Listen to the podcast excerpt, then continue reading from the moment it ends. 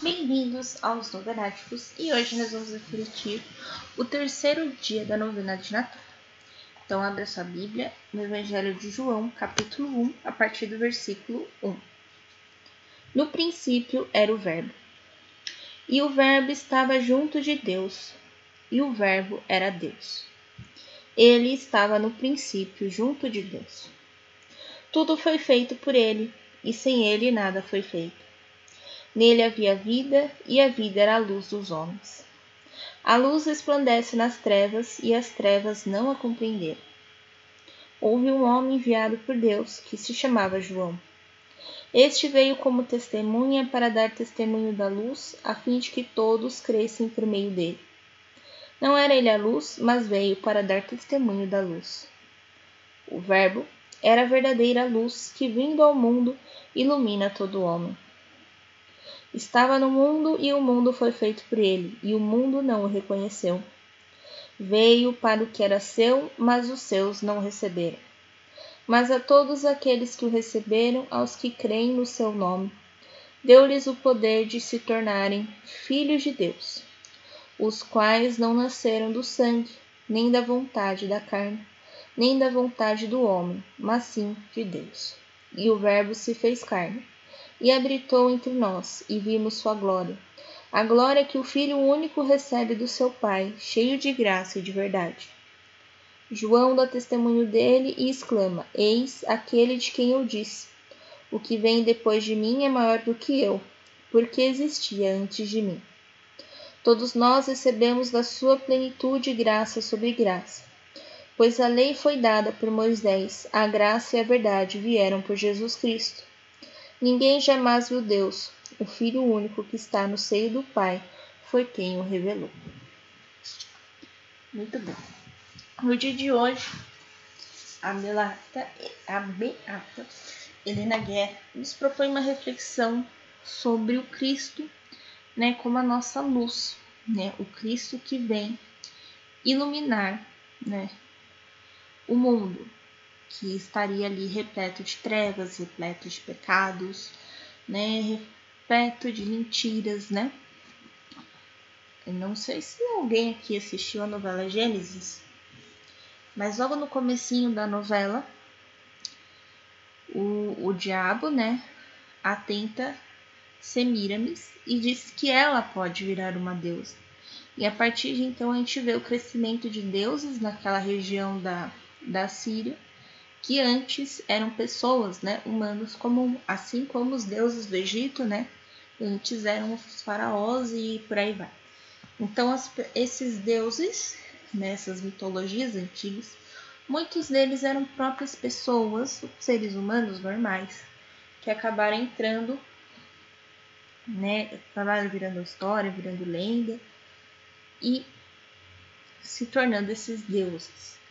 Então, esses deuses são mentiras, né? Se a gente for colocar aqui, né? Os que. Não, não, não toda a mitologia, né? Vamos assim dizer, que a mitologia é uma história mesmo, contada, né? Então, ela não é comprovada, não é que ela necessariamente aconteceu, né? Mas a gente vai ver, né? Alguns ali, alguns mitos, né? Baseado em mentiras alguns, né, vão tentar dizer, revelar a verdade, mas eles não vão conseguir. Mas outros são totalmente baseados em mentiras. Então, nesse mundo de mentiras, né, vem Jesus, que é a luz, tentando mostrar para esse povo que está cego por essas mentiras quem é o verdadeiro Deus e quais são seus verdadeiros desígnios. Né? E aqueles que acreditavam em Deus, por exemplo, os fariseus, muitas vezes distorciam o que eles aprenderam. E a, os dez mandamentos de Moisés acabaram virando uma constituição de não sei quantas leis. Né? Então, claro, na época não tinha esse conceito de constituição, mas tinha 600 leis. Mais algumas regras de como você proceder para seguir tais leis. Então, sei lá eu quantas milhares de, de regrinhas que eles fizeram.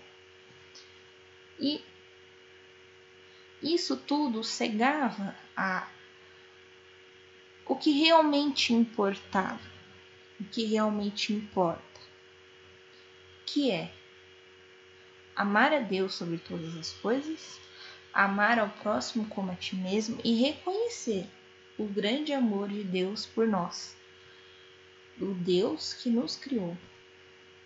E agora, né, depois a gente conhecer a história de Cristo, a gente vai ver o Espírito Santo que nos santifica e Cristo, né, que é o Deus Filho, que nos remiu, que nos libertou dos nossos pecados.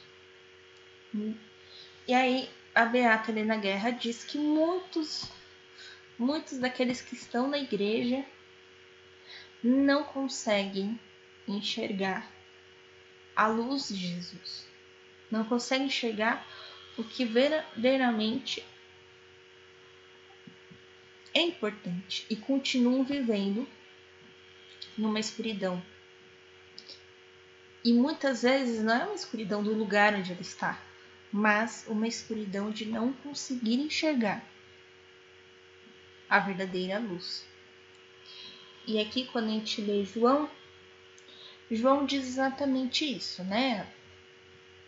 Ele usa aqui ó, umas palavras difíceis, né?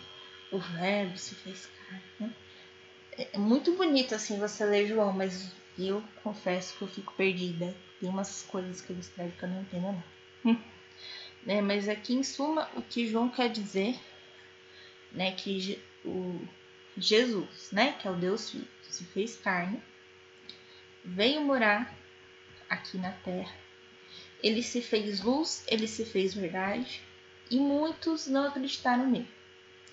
Mesmo tendo João Evangelista, que depois vai testemunhar tudo que Jesus fez, e mesmo tendo João Batista, né, que preparou, né, a aquelas pessoas. Então, ao longo da Bíblia, ao longo dos Evangelhos, você vai vendo que os é, discípulos de João Batista eles estão mais preparados para entender quem é Jesus do que as outras pessoas, né?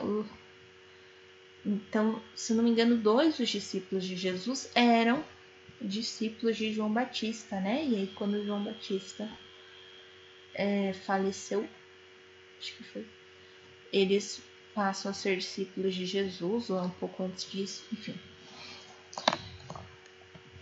Então, você.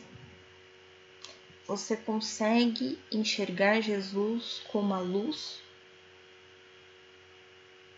Você está cercado de trevas ou você está cego? Né? Você, muitas vezes a gente fica cego no comodismo, né?